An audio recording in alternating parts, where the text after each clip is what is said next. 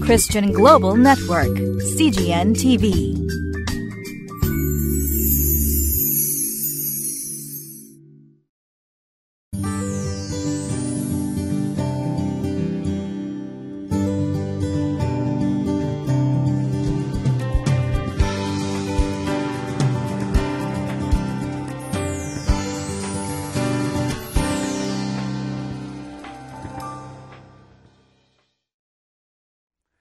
7月23日のリビングライフです。皆様いかがお過ごしでしょうか？大和カルバリチャペルの副牧師倉地圭です。今日も皆さんと御言葉をお分かちすることができることを心から感謝します。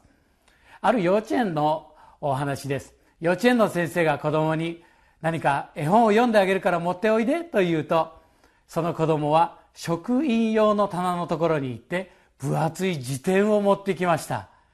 えー、これを読んでもらいたいの？と言うとその子はこう答えました。うんこれだったらずっと先生のお膝に乗っていられるでしょ？ってそんな可愛いことを言ってくれたということです。皆様聖書がどうして分厚い書物であるかこれで分かったと思います。神様はどれほど私たちと長い時間を過ごしたいと願っておられることでありましょう。今日は列王記第222章の1節から11節を通して御言葉の前に正しく歩み心を咲く人というお話をさせていただきます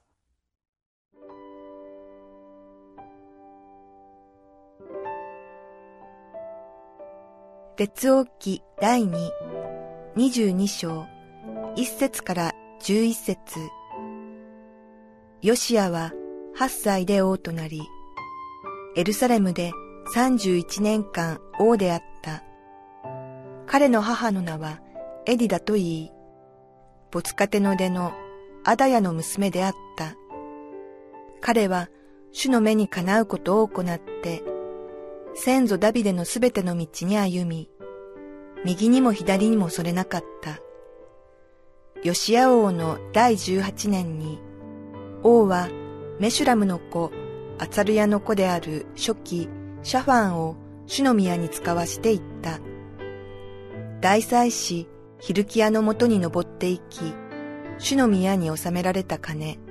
すなわち入り口を守る者たちが民から集めたものを彼に計算させ、それを主の宮で工事している監督者たちの手に渡しなさい。それを主の宮で工事している者たちに渡し、宮の破損の修理をさせなさい。木工、建築士、石工に渡し、また宮の修理のための木材や切り石を買わせなさい。ただし、彼らの手に渡した金を彼らと一緒に勘定してはならない。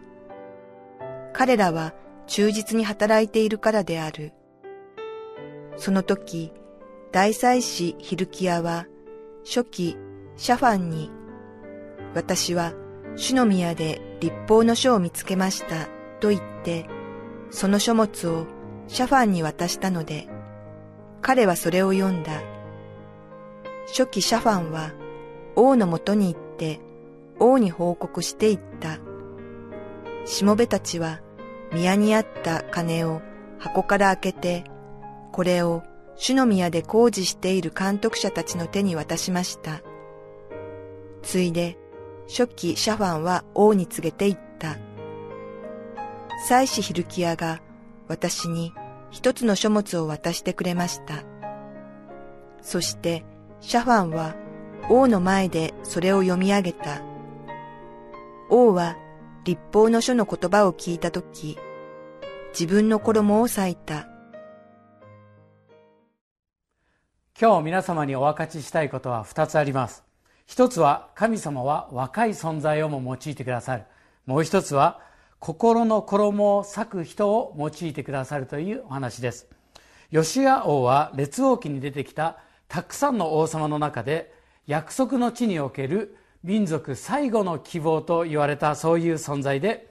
預言者エゼキエルもエレミアも尊敬しました。少し先の23章5節を見てみますとこうあります。ヨシア王のように心を尽くし精神を尽くし力を尽くしてモーセのすべての立法に従って主に立ち返った王は彼の先にはいなかった。彼の後にも彼のようなものは一人も起こらなかったとそう記されています。心を尽くし精神を尽くし力を尽くしというのは立法の中でも大切なもの。イエス様もそのことを福音書の中で語っておられますがそのような肩書きをいただいた吉ア王様は一節を見てみますと8歳で王様になって31年間国を導いたということが書かれています。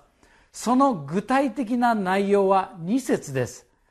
彼は主の目にかなうことを行って先祖ダビデのすべての道に歩み右にも左にもそれなかった。それが彼の人生でありました。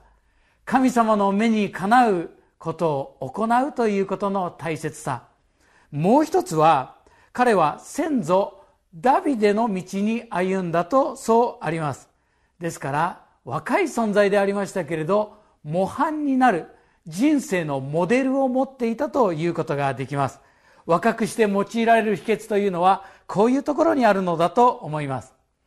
私は小学校6年生12歳の時に洗礼を受けて高校3年生17歳の時に献身しました。まだこの世の中のことは何もわからない。苦労も何も知らないというものでありましたが大川嗣道先生という素晴らしい種の器に出会ってたくさんの霊的なご指導をいただいてまいりました。大川先生自身もたくさんの種の器を通して力をいただき特に母四女先生をはじめ韓国の先生方から祈りの力やまた教会成長についていつも学んでおられます。そういうお方をモデルにしながら私も1ミリずつ成長させていただいているということができます。リビングライフにもたくさんの種の器の証が載っておりますがそれらを通して力を得ることができたら幸いです。もう一つ今日の一節にはヨシア王のお母さんの名前エディダという名前が載っています。これは聖書中たった一度だけ使われている名前。愛されているものという意味です。その当時列王記があったわけではありませんからどうやって彼はダビデ王のことについて知ったのでありましょうか、えー、きっとそれはお母様を通してダビデ王の物語を聞いたのでありましょう。口伝ということでありましょう。ダビデの人生の失敗も成功も全部それを知ることを通して彼は人生の模範を道しるべを得たということができます。何よりもダビデが主の御心にかなった人生であったのと同じようにエディだというお母さんも神様に愛されている確信を持って子育てをしたからヨシア王はこのように成長したということができます。マタイによる福音書3章17節。イエス様が洗礼を受けられた時に天が開けて精霊が鳩のように下ってきたとそうあります。そして声が聞こえました。これは私の愛する子。私の心にかなうものである。私の喜びですと。イエス様はまだミニストリーを何もする前から癒しも奇跡も行う前から愛されているものとそう自覚をなさって働きをなさいました。何かができるから何かをしたから愛されているのではなくて愛されているから主の御心を行うことができる。これが正しい順番であるとそう思います。今日という日が人生の一番若い日です。若いというのは年齢のことではありません。あなたの若い日にあなたの作り主を覚えよう。まだまだ自分は未熟だな。クリスチャンになって間もない方であったとしても神様の愛に支えられて安心してリビングライフを続けていきたいとそう思います。今日の結論は11節です。主の宮神殿立法が発見された時に26歳になっていたヨシア王は自分の衣を裂いたとそう書かれています。王様が衣を裂くってそれはただならないことです。悔い改めを表します。彼は幼い時から良い母親によってそして良いモデルを持っていましたが何よりも聖書の言葉に自ら襟を正し Back to the Bible 御言葉に立って生きる人生を歩みました。2000年前王の王であられる主イエス・キリスト様は残虐な人々の手によって衣が裂かれるという経験をしました。ローマの兵隊たちによってその衣はくじ引きされ血を流し十字架で肉体を裂いてくださったと聖書は伝えます。父なる神様のお心も裂かれたことでありましょう。この大いなる愛に包まれる時に私たちもへりくだり心の衣を裂いて生きることができます。溢れるほどの主の愛をいただいて祝福された一日を過ごすことができますように。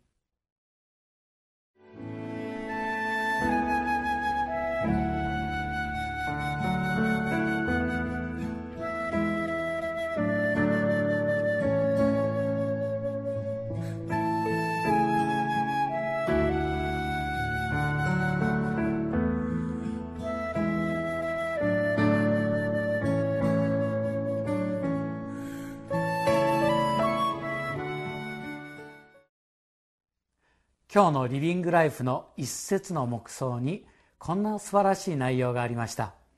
主の宮の修理は王が監督することになっている王の日常的な仕事でした。このように吉ア王は日常的な仕事を忠実に行っている時立法の書を発見しました。これが神の時を待つ方法です。私たちは日常の従順の中で神の声を聞きその御言葉は私たちを変革へと導いてくれるのです。日々御言葉を通して力をいただき心を裂かれるほどの神様の愛に満たされて生きることができますようにお祈りを捧げいたします。愛する天のお父様あなたの大切な愛する独り子をくださるほどに私たちを愛してくださって心から感謝いたします。その愛が心に迫ってまいります。私たちも心の衣を裂いて主の目にかなう決断をしながら主の御心にかなう生き方をすることができますようにイエス・キリスト様のお名前によってお祈りをお下げいたします。アーメン。